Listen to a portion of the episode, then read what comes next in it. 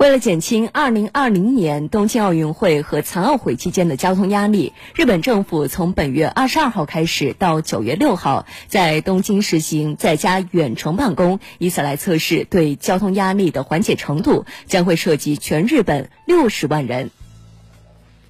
约三千家企业和机构参加了东京奥组委和东京市政府联合组织的这次测试，富士通公司就是其中之一。测试期间，富士通公司约有五万多名员工回家办公。为了顺利推进工作，公司特地建立了一个远程办公系统，方便员工随时随地打卡上班。